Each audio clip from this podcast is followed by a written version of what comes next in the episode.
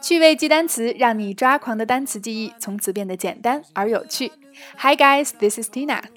最近你的城市天气怎么样呢？What's the weather like in your city？身在北京的小伙伴和我肯定是一样的，热的就差裸奔了。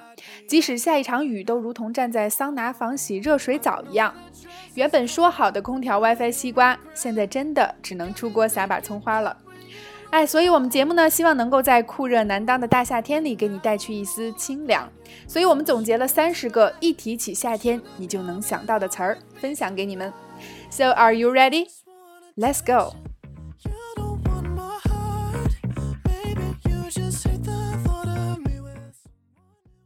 Summer vacation. Summer vacation. Dog days.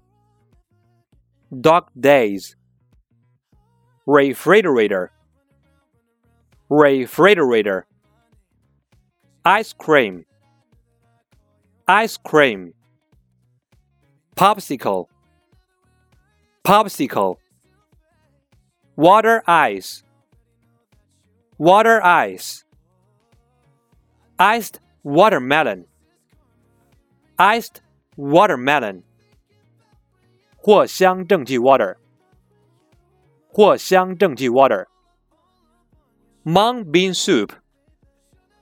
Mung bean soup. Air conditioner. Air conditioner. Electric fan. Electric fan. Fan. Fan. Bed net. Bed net Summer sleeping mat. Summer sleeping mat. Mosquito killer. Mosquito killer. Floral water. Floral water. Medicated oil. Medicated oil. Bum. Bum. Cicada. Cicada mosquito. Mosquito. Fly. Fly. Swimming pool. Swimming pool. Swimming suit. Swimming suit. Life ring. Life ring. Parasol.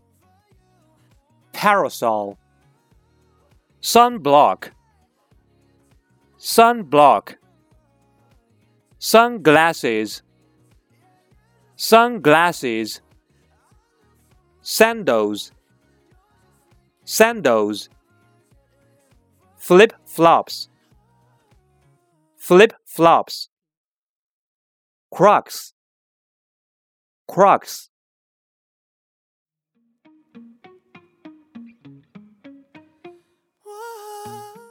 好了，提起夏天就能想到的三十个词，你能记住多少呢？再来几道趣味的测试题，巩固一下。另外，拓展专区依然是干货多多，不怕晒，晒不怕，带给你夏日防晒的小常识。另外，老友记的忠粉又忍不住在这里分享了 Ross 在晒夫俱乐部的一个搞笑片段，赶快来补充能量，开怀大笑。节目的最后，带给大家了一道开放性的填空题。在你看来，空调加什么等于夏天呢？留言区晒晒你的夏日必备吧。OK，that's、all for today's contents。欢迎关注微信公众号“辣妈英语秀”，收听更多的口语类节目。See you next time.